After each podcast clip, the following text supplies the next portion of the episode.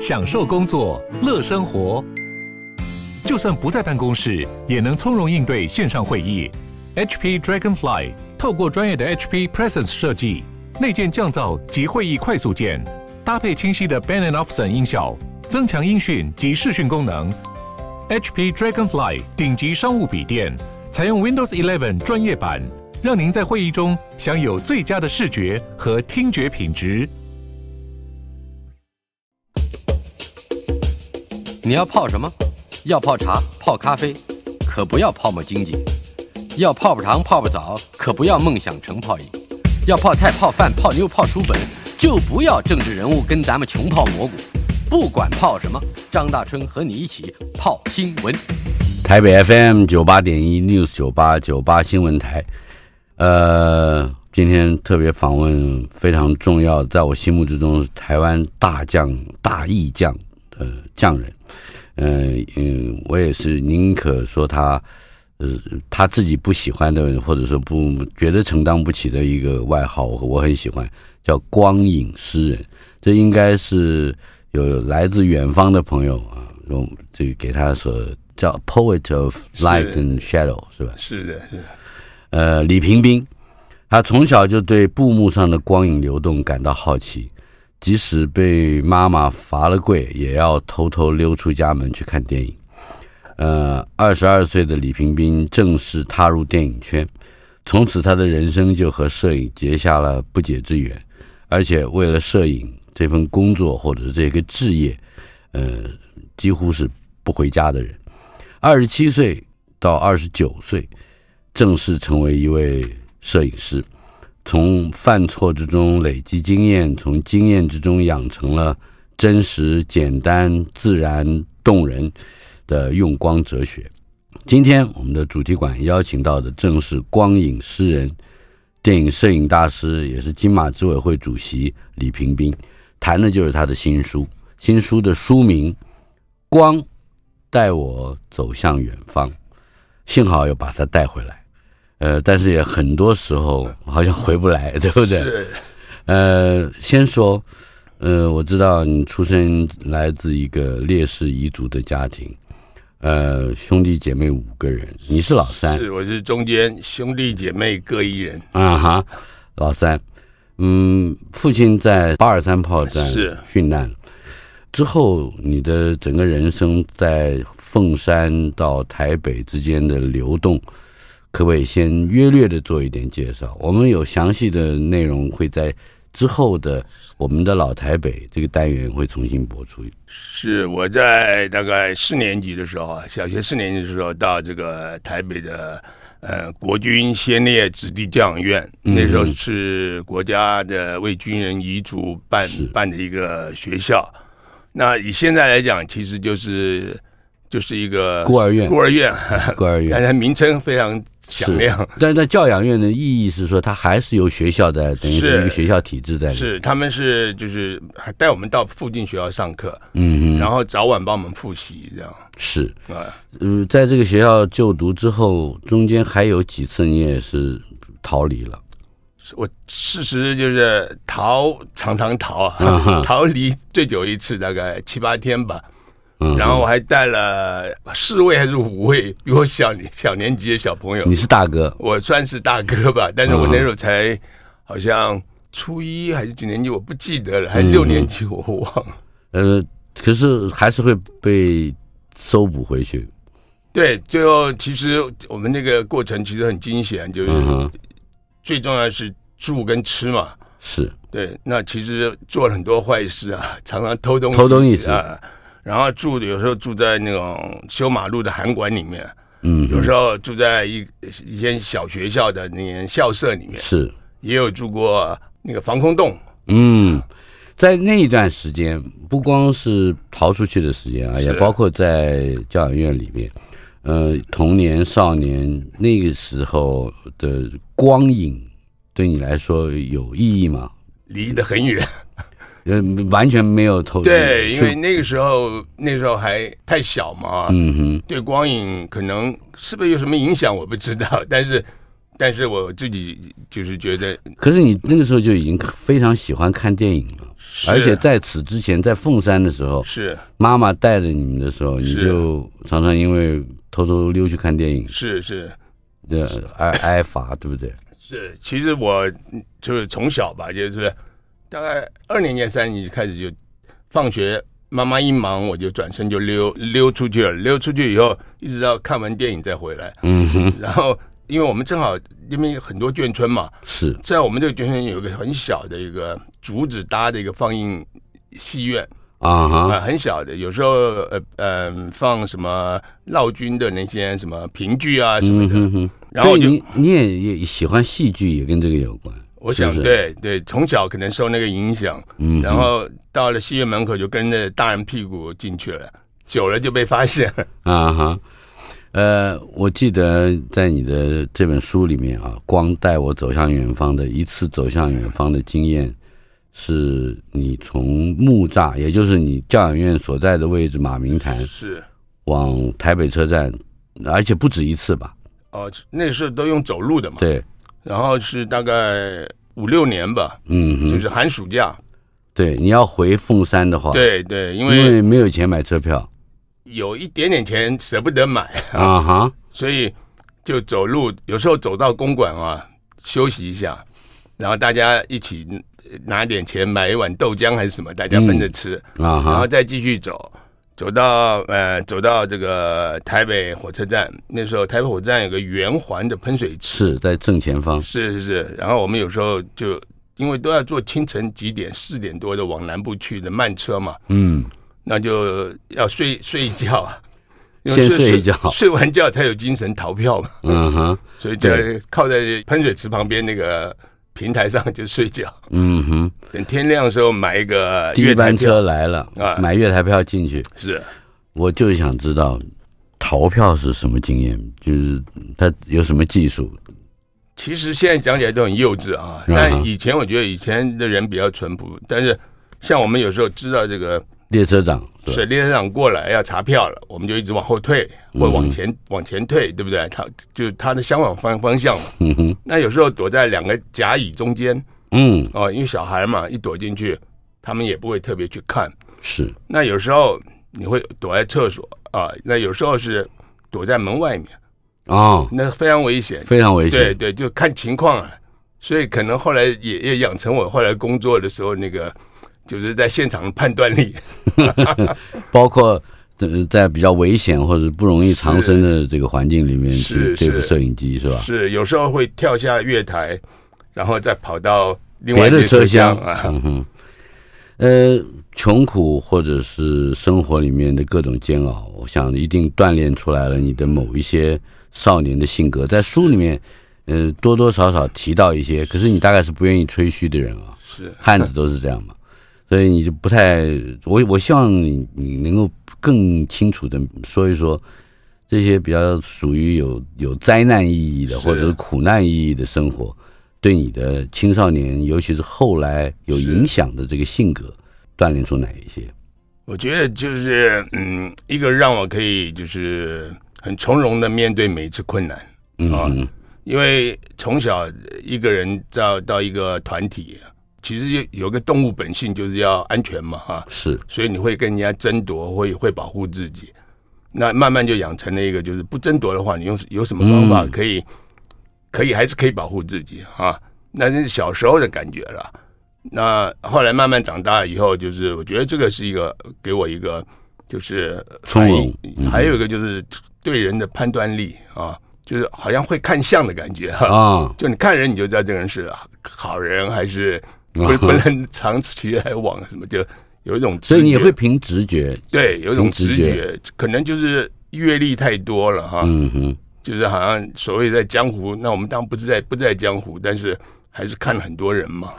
既然你提到这两个字，你曾经不止一次的跟你的访问者，或者是包括呃，甚至在书里面给你的读者说，的确是常常闹事打架，是是，但你没有变坏。是没有走上歧途，是，呃，谈谈这个分别以及你的自我控制力。其实我还有很多坏事我都没说，啊，比方我我小时候我喜欢，我们有很多人家送的食物嘛，嗯，那我喜欢去偷这些食物，偷偷给大家吃。呃，谁送？就是有些是一些慈善单位啊，哦，比方给教养院的。对，我记得像养乐多有时候常常会送一些可能他们快过期的那些，或有些面包啊什么的。有时候有些那些美军顾问团的那些太太会送些圣诞节礼物啊。哈，是，对，但是我很少被抓到，所以你 有这个本事，抓到就痛痛痛揍。所以这这个是劫富济贫啊。对，从小有这种观念嘛，所以我但是不知道为什么会这样做，但所以我后来一直长大，我一直是站在弱势，嗯啊，我像我常会帮我的团队抗拒的这个，就是比方制片方啊什么的，是，其实他们对我都很好，但是对我团队不好不行。那么我们就要现在就要跳一个话题，我必须先到多年以后，是，是。你已经入了行，因为这个跟性格有关，呃，在你的书里面提到了。几个关键的遭遇，是。你到金门去拍纪录片，跟的是刘毅导演，是是。你到呃这个韩国去拍苦练，当然这还有到绿岛是吧？是绿岛是呃逐渐少年，逐渐少年，好像你的命里面就带着这个，就是你会被宿命，对，会被抛弃，是是是，而且是会会被丢到一个别人嗯比较。呃，这个享乐的，而你就比较比较吃苦的一个一个境遇里面，分别谈谈这三次，先谈谈金门好吗？啊，其实我现在回想啊，为什么我会遇到这件事情啊？嗯，可能就是我的外表，人家觉得我可以面对吧，觉得你比较 tough，但是当然这个是个很牵强的理由哈，因为。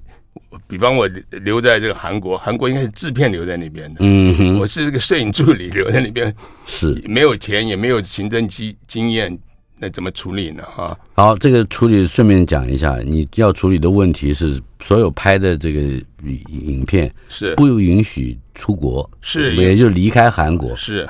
可是导演不管，制片不管，好像因为我们到了机场才知道，他们要我们。全部要印一个样片给拷贝片给他们看，嗯、要检查没问题才能这个底片才能走。那到都到机场了嘛，所以大家就都急着回家，一哄而散。对，心切，然后都离家大概快三个月了啊。嗯哼，先到日本，然后又在韩国这样两三个月。那所以他们私下怎么商量我不知道。就是后来我的老师林鸿忠摄影师就说：“嗯、阿斌，你留下来。”我说。我说，我以为我只是留下来其中之一嘛，啊哈，就是你。后来就我一个人，然后我说为什么？我说我我都不懂行政，我留下来没有用。然后制片跟我说，你懂底片，嗯，你可以保护底片。反反正那是一个借口了，是就是大家都都急着走，要留一个。结果你在不同的人的帮助之下，是是，这个还是度过了这个难关，而且安全的把底片带回来。是，所以让我也一直觉得好像每一次好像老天都有安排一个贵人在那边啊，跟你陌生的人，但他们就推你一把，拉你一下。不一定每一次都有贵人，我都要就感觉有一次就是金门的那一次。是。你看起来是没有贵人的，啊，而且而且，但他带来的这个锻炼可能更深刻。是是，那是刘毅导演去拍纪录片，是跟跟刘毅导演到金门拍，其实那时候我们拍三个纪录片，嗯啊，一个是嗯今日金门，一个是金门精神，一个是金门民俗文化村，然后那个这正好是因为你在金门。服兵役当海军三年，是因为这个经历，所以他们并不知道哦。他们留我并不知道，只是因为当时事情细节我大概还记得，就是因为金马奖在高雄举办嘛，邀请刘毅导演，那刘毅导演想去参加，嗯哼，那他觉得他一个人回去不太合适啊，所以他就想跟我商量说，嗯、那你留下来，我把大队带走。你又是一个人，就是一个人，然后我也几乎是一个人完成了。三个片子，一半多的片子啊，也就是说，他留下了这个摄影的指示，就是要拍什么要拍什么。其实也没有，也没有，因为纪录片有时候都是现场嘛。那比方那民民俗文化村导演是有说，你去看看他们那个民俗文化村的简介啊，啊哈，他们有简介，材材料就在上面。好，因为都是房子嘛，也也不能。您当时没有被抛弃的感觉吗？当然有啊，当然有，因为那个时候你是摄影师还是助理？刚当摄影师，刚当摄影师，是剪纪录片摄影师嘛。嗯哼。但是就是当然有那种一下子人都走，而且我还送他们去机场啊，送送了大队上飞机，就留下一个人。当然是其实可能我觉得就是我从小这个成长的经验啊，嗯哼，让我知道这一次会怎么样。你不知道结果，但你知道你可以一步一步的面对嘛。是，所以嗯手边还有一个司机，对不对？对。除了司机之外，就有一个他们好像教育科还是什么，有一个科员，就是会帮我联系事情，就是经防部的人，呃，不是，是金城县。哦，总之就是衙门的人，就是。对对对，呃，但是这两个还不足以说明你的遭遇啊，我觉得有一个更看起来更小，可是我觉得更让人有伤感之之情的这个经验。你在你张毅导演带给你去拍《逐渐少年》的时候，是应该是去看景吧？是是看景跟拍摄，把你扔在车底下这个事情说一说。其实那个时候我当摄影师，其实他们觉得我太年轻了，嗯，前辈觉得我太年轻，所以经常为难一下哈，经常也算是考验嘛啊哈。比方有些镜头就是摆的角度就是不合适的镜角度或者拍摄方式，但是这个我觉得都是训练。后来越越成长越知道这个。今天都是训练，然后那一天我记得就是绿岛，他就有小巴嘛，是。我们租一个小巴要去那边看景，看完可能第二天还，我现在细节不记得，就是要要拍摄，对，然后挤满了工作人员，嗯，那其实很多人可以下车，但是 我们那个指导看我说，抓兵下车，我就看上你了，对对对，那我一看我说不是要看景嘛，他说我去就可以了。那那你怎么办？你当下但是让你不要去了，对，就免了。嗯，但是我后来还是慢慢往那边走嘛，就是你走在车后面。对对对，这，因为绿岛毕竟不大，所以你也就走到。但是也是蛮那时候，那是一九八一年，就民国七十年，是很荒凉的。嗯，就是基本上灰土路，然后。然后是一看还看不到尽头，好像是小野写了一篇文章提到这件事情，所以在灰尘里面是是，那果然有大侠的风范，被被训练出来的大侠。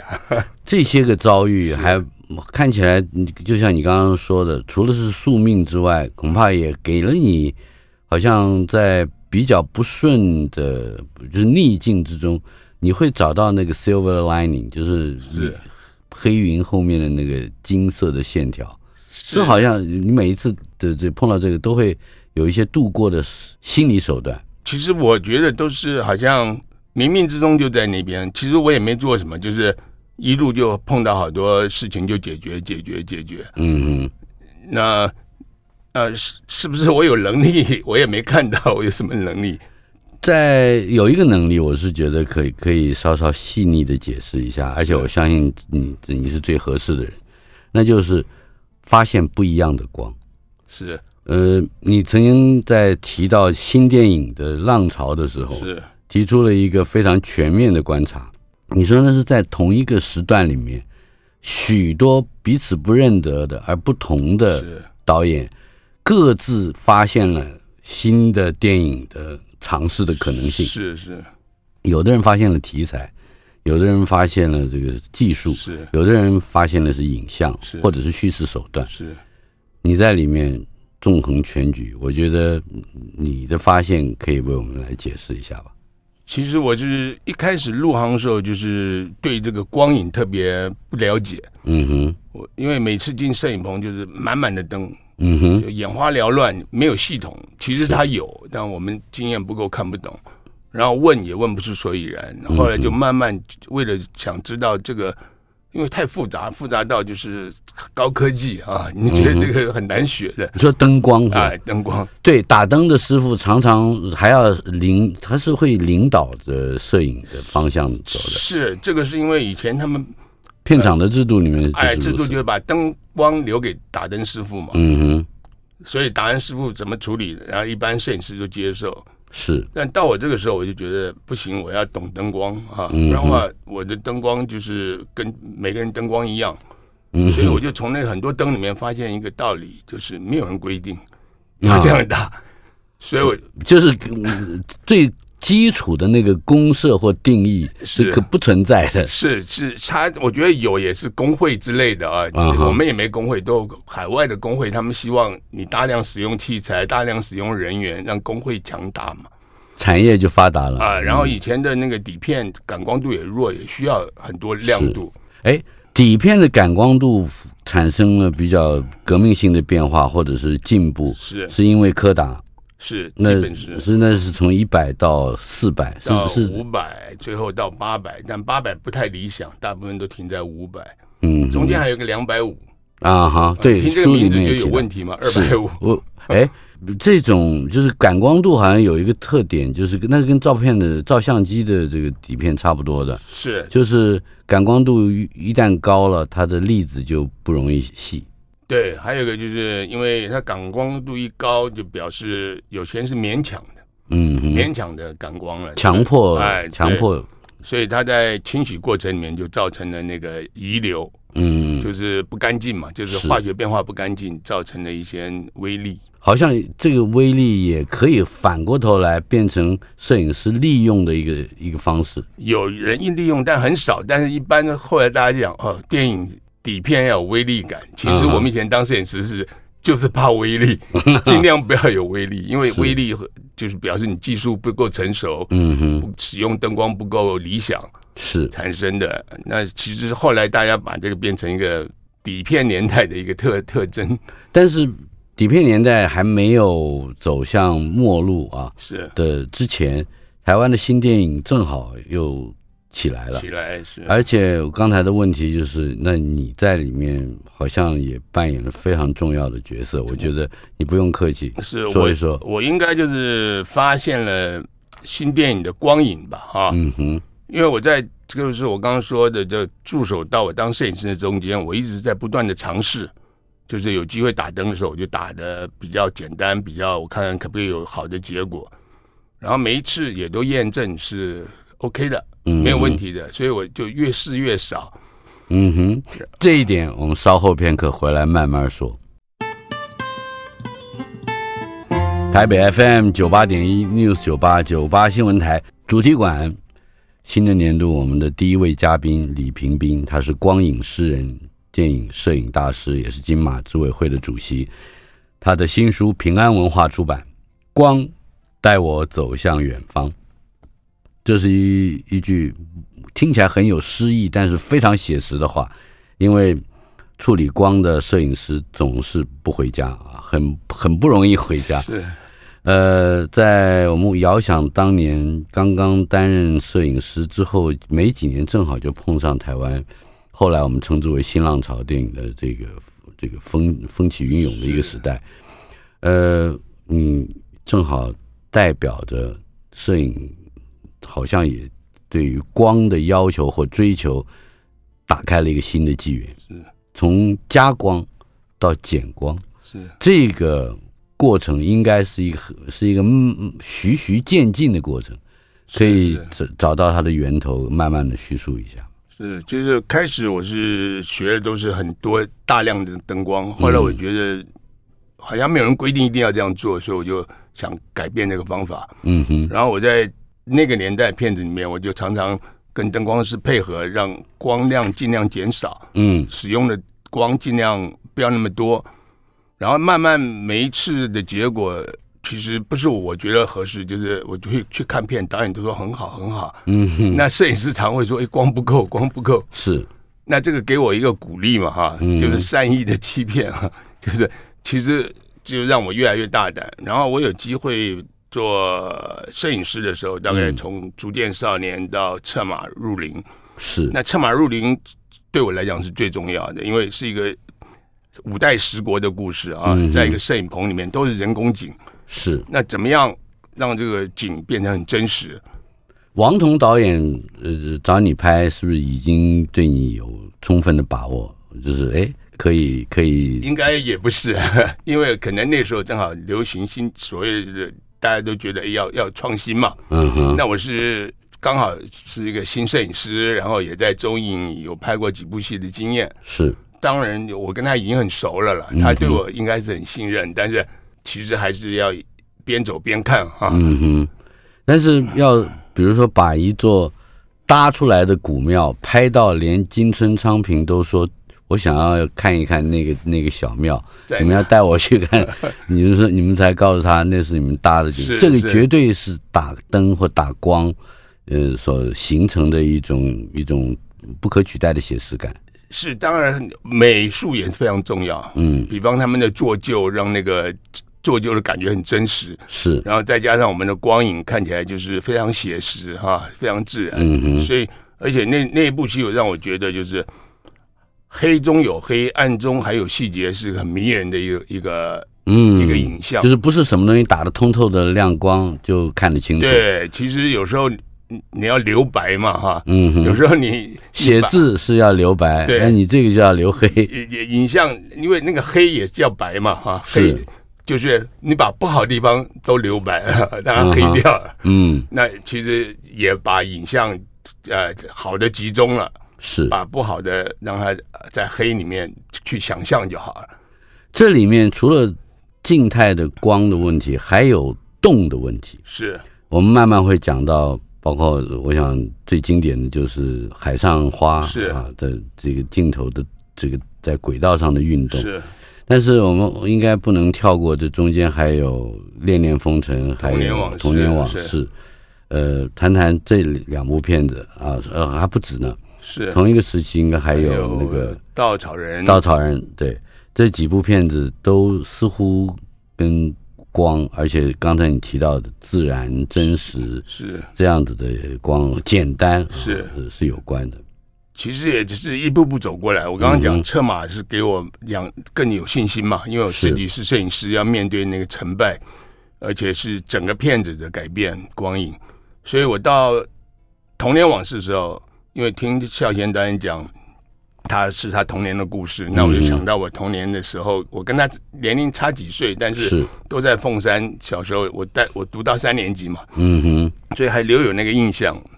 然后我就特别就是很大胆的，我就后来也养成我那种冒险跟大胆啊，就我租了一套照相机的镜头，嗯，因为。我不想用那个很专业镜头把这个拍的太细致啊，但是你不跟他跟不能跟别人说我要把它拍粗糙，那大家都吓坏了，是不是？所以我我是用我就是用请他们去租了一个照相机的镜头，然后那也是蔡司镜头了，照相机里面算很好的，然后光圈也很好，就一点三光圈那个年代就有，然后嗯嗯，拍摄过程我几乎就没有用光源，嗯。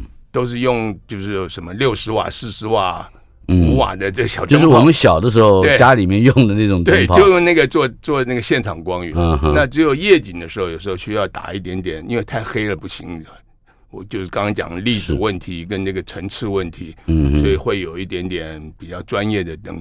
是，那就是这样一步一步，每一次就是在像《童年往事》这个做法，拍完自己非常。忧忧虑了很长时间，因为不知道结果怎么样。对，当时你拍完之后，你要看到片子还要冲洗的，这个冲洗出来要两三个礼拜吧？没有，他这么一个礼拜可以，但是因为我们那时候在凤山嘛，所以差不多也要差不多个十天八天。啊哈、嗯。但问题是我看到 OK 不重要，是最后这个电影出来，别人看啊，就是。到了别到别的世界，或者是别的观众看的时候，或者是放映环境，是人家接不接受？嗯，那这这个很长时间煎熬。第一个是谢头导演，因为他接受了啊啊哈，然后他他敢用，然后然后后来一直到了半年吧，有一天在中时还是联合报上看到说，这个片子在纽约。他们觉得这个影像光影什么，他们形容一个很奇怪，什么扭曲的什么 什么，我记得印象是这样，就是光光影设计什么什么的，好像就一下不管没有说的很好听，但对一下被人家认可了这个。啊哈，他认为是一个风格展现，是而且是很好很合适，主要是合适，嗯哼，因为所有的表现要要合适那个电影跟或者是故事性，你跟。孝贤合作的过程之中，在书里面有一个片段很有趣。嗯，他在跟你说，这光要有味道。是，你那时候不知道什么只是他所谓的味道，你也开始找这个味道。是是，可以多描述一下，你后来发现了什么样的味道是所谓的真实、简单、自然、动人。是因为孝贤那时候，当然我觉得他也是因为新电影大家开始有点气候嘛，嗯哼，大家可能平常也这些导演在里面聊天讲味道，是，我觉得孝贤当时也不清楚什么是味道，所以他说要有感觉啊，嗯、要有味道，这个这两个字说起来很就是不要那么大量的苹果光，哎，是吧？但是但是后来我就在想。我从来没有想过这个问题啊！我只是，其实我做的本来已经有味道了，那只是我不知道这个叫味道。嗯、那感觉当然是除了味道之外，你还要有有别的一些光影的能力。有有一部片子，我现在在我书里面也有，我现在一下想不起来，是写信的妈妈跟。在蚊帐里面扑蚊子的童年往事，童年往事，扑扑蚊子的奶奶，是是，谈一谈那一场，光是那一场做例子，就我想是一个非常好的这个示范。是那个当然很久以前了，现在回想起来，就是基本上也是没有什么灯光了，就是完全就是黑暗中的一些线条嘛，哈。是，然后而且还有老奶奶是在蚊帐里面，是这个最困难，因为如果里面人够亮。外面蚊帐就太爆了，对，嗯、所以每一次像这些东这这样的光影是最困难。嗯哼，那当然那个时候，我想我其实我没有管老奶奶或妈妈，我只是管整整体的气氛。是啊、呃，所以那些气氛产生了以后，他们的动态里面就产生了那些变化。是，说到动态，嗯，在广告进广告之前，还有一个问题，呃，在发现 Dolly。啊，那个轨道的用处，在你好像跟其他的呃动作是，就是所谓重视动作不太一样的。是，是因为后来因为这个味道感觉之后，我后来我就没有跟孝贤导演合作，我去香港去了。嗯哼，因为阴阴差阳错到香港，后来在香港的时候，当然动作片是很多动作了。嗯哼，但是后来我就一直在想。就是还我还是想孝贤这边这个跟他合作那个感觉是我是是有养分的嘛，嗯哼。那香港呢是技术嘛，是。后来在他在找我回来拍这个《戏梦人生》的时候，我就想，我们可不可以改变一下哈，不要留在原地，嗯，就一个光影不要像黑白片的那样子彩色片，啊、呃，可以。迷离一点啊，因为是戏梦嘛，是讲一百年的一个是。七八十年的一个故事，华丽写实。是华丽。然后，然后这个移动，我就想说，呃，如果能动最好，因为不动要很强烈的内容在里面，对，内容不够，你不动就很乏味嘛。那动呢，动，我觉得就是好像有有点我们读书一样啊，一行一行嘛，啊，嗯哼，那我也是。这个全貌会让你看到，但我不要一眼让你看尽。嗯哼，我让你想，我到底你要看？走到哪里会看到新的东西？也是一点留白嘛。是，所以后来我就一直在这方面研究。我去日本拍个戏，那个日本那个兜里面，他就怎么推都不对。嗯哼，然后我就跟他说：“我说你像风一样把我吹过去就好了。”就表示很慢。对，就是没有目的。嗯哼，啊，你就缓缓的帮我。后来一直合作很快乐，然后他从来没这样做过，然后然后然后推轨的人也也对很兴奋很兴奋，就是他觉得啊，居然这样也可以，嗯哼，像风一样的把我吹去。台北 FM 九八点一 News 九八九八新闻台，我们进行的单元主题馆，访问的是光影诗人李平冰，在摄影这个世界里面有非常多。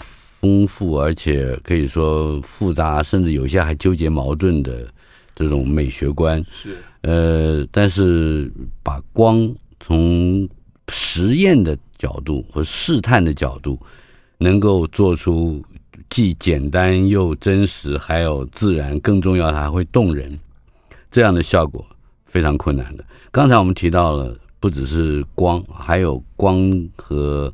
采取光的移动性是，呃，道理运用一个推轨是是。当然后来有了 Steadicam 以后，这种稳定摄影器，呃，这个道理的这个各种好像不太需要了哈，没有那么完全，没有没有那么必要了。是，但是在掌握轨道拍摄，我我觉得你的故事嗯非常的有启发性，包括《戏梦人生》是，谈一谈。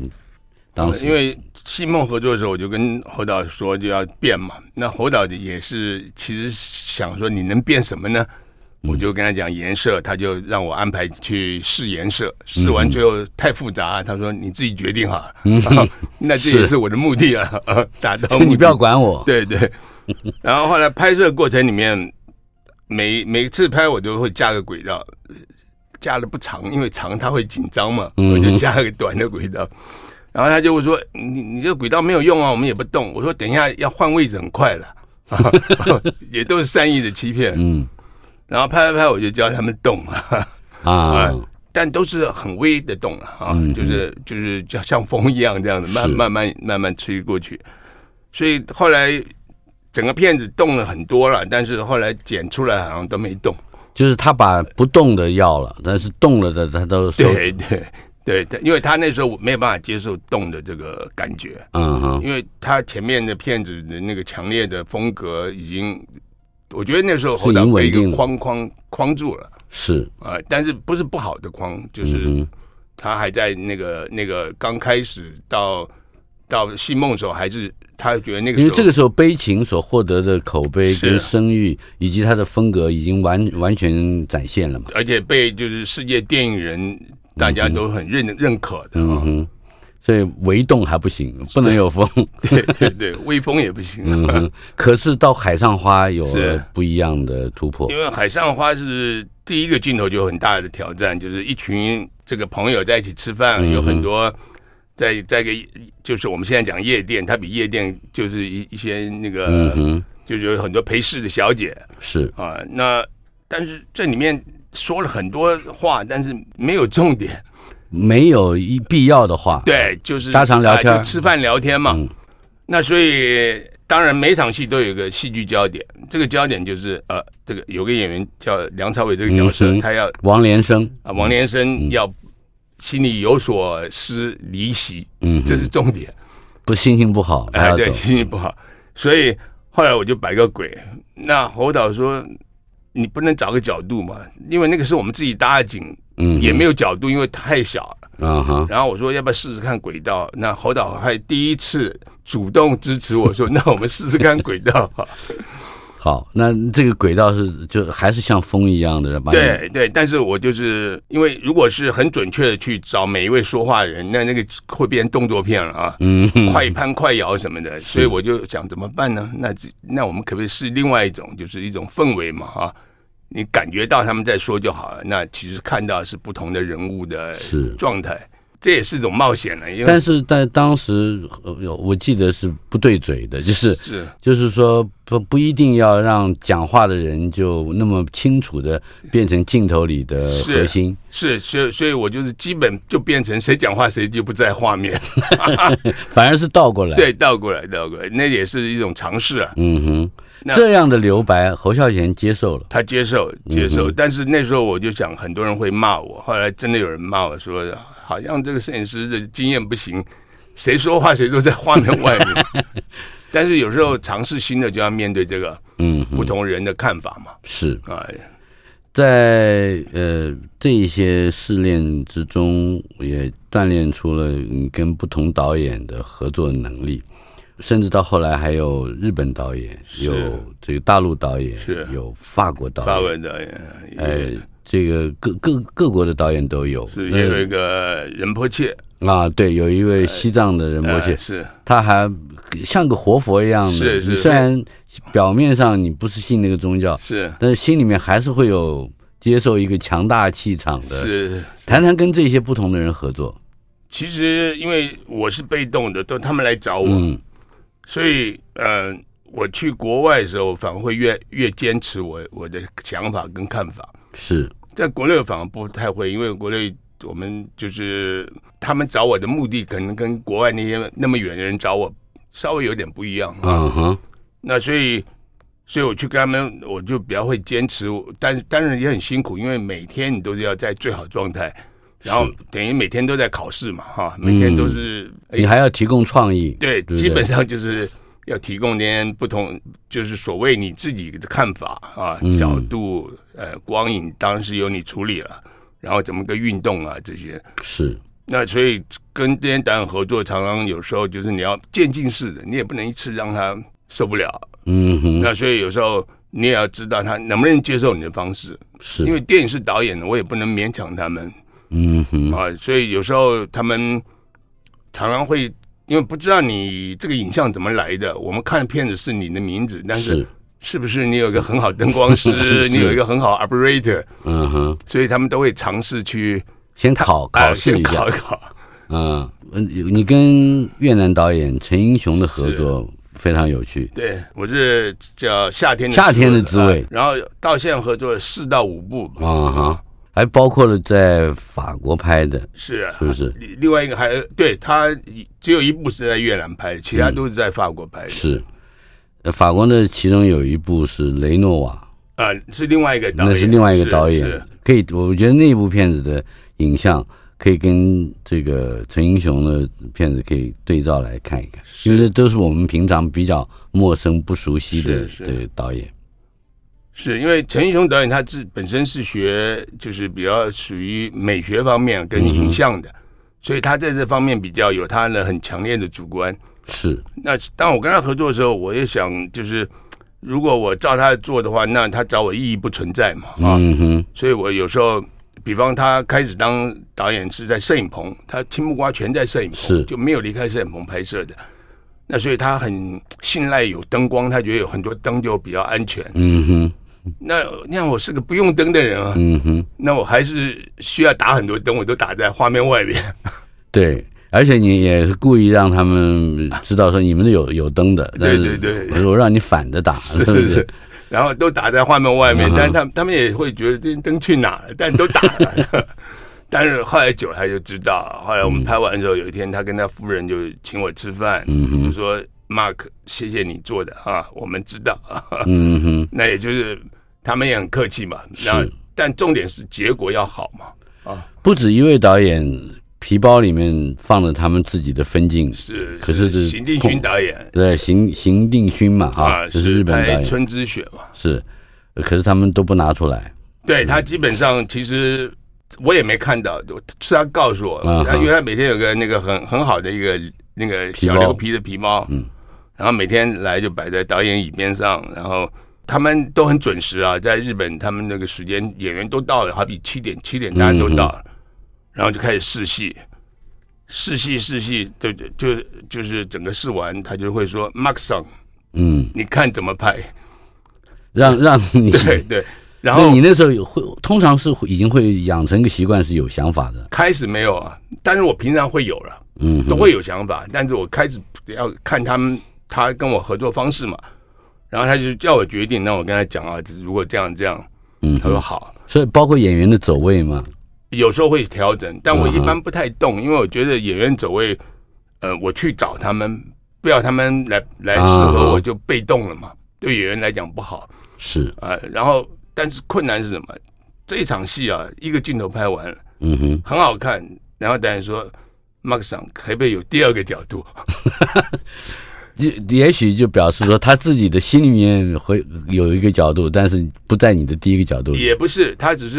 为了剪接用嘛，哈，嗯哼，然后哦，哎，第二个角度，因为我建议他整场拍，他们平常都是段落拍嘛，嗯哼，那我就建议说，你就整场拍会比较比较活，演员会比较集中，然后当然这也是跟侯导工作的经验。是，然后但是他的问题是，一在一动，那个光就不对，不一样了，对不对？就比如说，呃，对，这个困难度在这，但是不能不一样啊。嗯，所以变成是我的困难。嗯哼，就是我好像，所以你通常提供几个角度呢？都我当然希望一个就算了，但是他常常第二个玩他会说有没有第三个？是，我们节目也是一样，嗯，有没有第二个跟第三个？有的，下个礼拜李冰冰还是会来。